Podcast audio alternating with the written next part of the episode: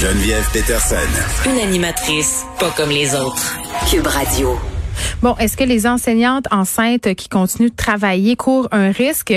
Il y a des directives quand même assez claires de l'INSPQ, là, euh, selon lesquelles les enseignantes enceintes sont considérées comme étant une clientèle vulnérable qui nécessite justement la mise en place de mesures préventives. Donc, il y a plusieurs cas de figure. Il y a des endroits où les enseignantes sont carrément placés en retrait euh, préventif et ce dès l'annonce de leur grossesse. Dans d'autres cas, on préfère euh, les faire enseigner à distance, mais vous comprendrez que quand on est une enseignante en maternelle, quand on est une enseignante en première, deuxième année, euh, c'est un peu plus complexe que ça. Mais ce qu'on apprend en ce moment, c'est que euh, ces normes-là de la santé publique, ben, elles sont quand même assez interprétables. Et là, il y a des gestionnaires qui, en ce moment, font travailler des enseignantes malgré le fait qu'elles soient enceintes et ça inquiète bien des gens. Elles, les premières, j'en parle avec une obstétricienne au centre d'infectiologie mère-enfant du, du CHU Sainte-Justine, pardon, docteur Isabelle Boucoiran. Docteur Boucoiran, bonjour. Bonjour.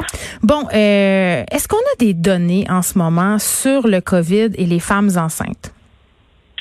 Oui, on a euh, quelques données, peu de données euh, canadiennes encore malheureusement, mais on a quelques données au niveau international, oui. Puis qu'est-ce qu'on apprend, qu'est-ce qu'elles nous disent ces données-là? Eh ben, ce qu'elles nous disent, c'est comme comme toute grosse infection respiratoire, la COVID a l'air d'être plus à risque pour les femmes enceintes, notamment dans la deuxième partie de la grossesse. Euh, en termes de, de risque d'hospitalisation et risque même d'hospitalisation en soins euh, intensifs. Donc les femmes enceintes sont légèrement plus à risque que euh, les femmes non enceintes, mais c'est des risques qui restent quand même faibles là. Euh, si on regarde les seules données canadiennes qu'on a sur le sujet qui viennent en majeure partie de Colombie-Britannique. Euh, hmm. euh, il y a à peu près 15% euh, des femmes qui ont dû être hospitalisées avec la Covid et puis seulement 1%, qui ont dû aller aux soins intensifs. Puis il faut se rappeler que ça, c'est dans un contexte où ils ne faisaient pas du dépistage agressif. ce que je veux dire, c'est que les statistiques qu'on voit sur le risque dépendent beaucoup de à quel point on teste facilement les gens ou pas. Et c'est pour ça qu'on voit un taux de risque de complication des femmes enceintes qui peut aller entre 5% et 50% suivant les articles. Euh, nous, au Québec, on est dans une province où on teste beaucoup, euh, ce qui est une bonne nouvelle, euh, je pense, mais ce qui fait que on va tester des femmes qui vont revenir positives alors qu'elles n'ont pas de symptômes ou très peu de symptômes. Et donc, on peut s'attendre à qu'en fait, pour ces femmes-là, le risque soit très faible. Bon, si je vous suis bien, le docteur Boukouaran, euh, ce que je comprends, c'est que si je suis enceinte euh, en ce moment, j'ai pas plus de chances qu'une autre femme d'attraper la COVID. Là où ça devient peut-être plus complexe, c'est au niveau justement des possibles complications. Exactement. Le risque pour la femme enceinte euh, est le même que la population générale et donc les moyens de prévention qu'on donne à la population générale devraient aussi protéger les femmes enceintes. Mais par contre, si les femmes enceintes attrapent la Covid, elles sont un peu plus à risque de certaines complications, surtout si elles ont des, autres facteurs qui les rendent vulnérables, euh, en particulier par exemple l'obésité. Oui, ben là, euh, ok, il y a plusieurs affaires là-dedans. Là, les enseignantes font des sorties pour dire, écoutez, euh, moi je suis enceinte, mon gestionnaire me dit viens travailler quand même, et leur donne de l'équipement de protection supplémentaire. Là, il y a un exemple en particulier euh, dans l'article du Devoir dont il est question ici, où une enseignante dit, on me carrément, on me demandait de me promener avec un plexiglas roulette. De un, c'est très lourd. De deux, ça me stresse. Donc c'est peut-être ça qui, d'un point de vue médical, est préoccupant par rapport aux enseignantes qui enseignent versus la COVID. C'est le stress généré par la situation de la COVID en tant que telle. Ça, ça peut avoir des effets sur elles. Oui, ben, le, le, actuellement, toutes les femmes enceintes vivent beaucoup de stress. Là, je peux, je peux vous le dire, j'en suis témoin au quotidien. Euh, et je pense que l'hétérogénéité des consignes d'un endroit à l'autre rajoute au stress que vivent euh, les gens. En tout cas, c'est l'impression que j'ai comme clinicien sur le terrain. Euh, je, je, peux pas. par contre, moi personnellement, je suis pas très inquiète qu'on laisse travailler des femmes enceintes à partir d'un moment où on leur fournit du matériel de, de, de, de protection adéquat euh, et qu'elles peuvent appliquer des moyens de protection dans leur milieu.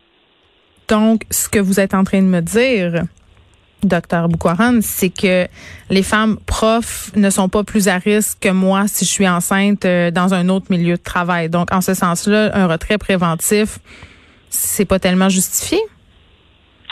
Ben, Moi, je trouve que c'est un. En fait, je comprends les raisons qui ont mené à ces décisions. C'est vraiment le principe de précaution. C'est une politique qu'il y a au Québec en général pour toutes les infections pendant la grossesse. Euh, par exemple, vous avez les travailleurs des services de garde qui sont euh, euh, retirés, vous savez, en début de grossesse pour prévenir certaines infections pendant la grossesse. Donc, en fait, a une politique qui existe au Québec pour toutes les infections pendant la grossesse. Mais après, euh, quand on regarde dans le monde, c'est plutôt une exception. Euh, donc il faut un petit peu relativiser. Puis les, les, les professeurs, s'ils sont dans des classes avec des enfants euh, qui n'ont pas de troubles de comportement, etc., ils devraient quand même pouvoir gérer le contact relativement. Euh, je, je, je, vois ça nous dans les relations de soins aussi, on peut avoir des contacts assez rapprochés. Euh, donc je, je pense qu'il faut regarder milieu par milieu et euh, classe par classe dans quel contexte on est, mais je, en général, je ne suis pas inquiète qu'elle travaille. Euh, bon, il y a eu toutes sortes de commentaires sur les mesures de distanciation, justement, des femmes enceintes qui s'inquiétaient euh, que parfois, même au niveau du personnel, euh, ça soit pas respecté, qu'il y ait des, membres du personnel enseignants qui ne portaient pas le masque de façon adéquate. Donc, je pense que la question du stress, c'est peut-être un peu centrale, mais c'est quand même assez intéressant de comprendre que ces femmes-là n'ont, en, proprement parlé, pas plus de chances que vous et moi d'attraper la COVID et peut-être un peu plus de chances de développer des complications. Maintenant, euh, docteur Boukwaran, est-ce que le virus euh, puis je pense qu'on n'a pas encore beaucoup de données là-dessus, mais par rapport à la transmission de la mère au bébé, ça, qu'est-ce que la science nous dit en ce moment euh, là-dessus? Si une femme qui est porteuse de la COVID-19 puis pas nécessairement symptomatique donne naissance à un enfant, est-ce qu'elle lui transmet automatiquement? Euh, non, pas du tout. En fait, il y a eu quelques cas rapportés dans la littérature de potentielle transmission. Et je dis potentiel parce que, euh, en fait, c'est compliqué de démontrer la transmission de la mère au bébé. Euh, on le sait pour d'autres virus là, sur lesquels moi je peux travailler, comme le VIH ou un autre qui s'appelle le cytomégalovirus. Mm. Ça prend, ça, ça prend plusieurs résultats. Et donc des fois, il y a eu des rapports avec un seul résultat positif, puis des autres négatifs. Donc quand on regarde l'ensemble des publications, il y a eu comme un cas vraiment qui, me convainc du risque. Donc, il doit avoir un risque, euh, surtout si à un moment la femme a le, un virus circulant de façon élevée dans, dans son sang. Là, à ce moment-là, théoriquement, le virus peut traverser le placenta et aller infecter le bébé.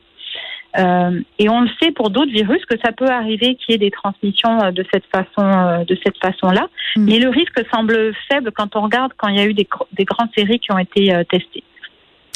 Docteur Isabelle Boukouaran, merci, obstétricienne au Centre d'infectiologie mère-enfant du CHU Saint-Justine. On se demandait si les enseignantes enceintes qui continuent de travailler malgré la situation que l'on connaît, cette épidémie de COVID-19 court un risque. Et vraiment, euh, ce qu'on comprend, c'est que ces enseignantes-là euh, sont plus à risque de développer des complications, quoique, euh, selon les chiffres des études, ça dépend du lieu, ça dépend du mode de transmission. Bref, je pense qu'en ce moment, il y a plus de beurre que de mal, même si on comprend très bien bien les raisons euh, qui poussent ces enseignantes-là à demander un retrait préventif parce que malgré tout, au Québec, euh, faut savoir, là, puis elle l'a bien souligné, le docteur Boukwaran, euh, ce n'est pas seulement euh, quand on a de la COVID-19 que certaines travailleuses du milieu de l'éducation, des éducatrices en garderie, des éducatrices en service de garde qui demandent des retraits préventifs. On l'a pour la rougeole, on l'a pour la rubéole quand ces femmes-là sont enceintes et qui ne sont pas immunisées, doivent quand même être retirées de leur travail.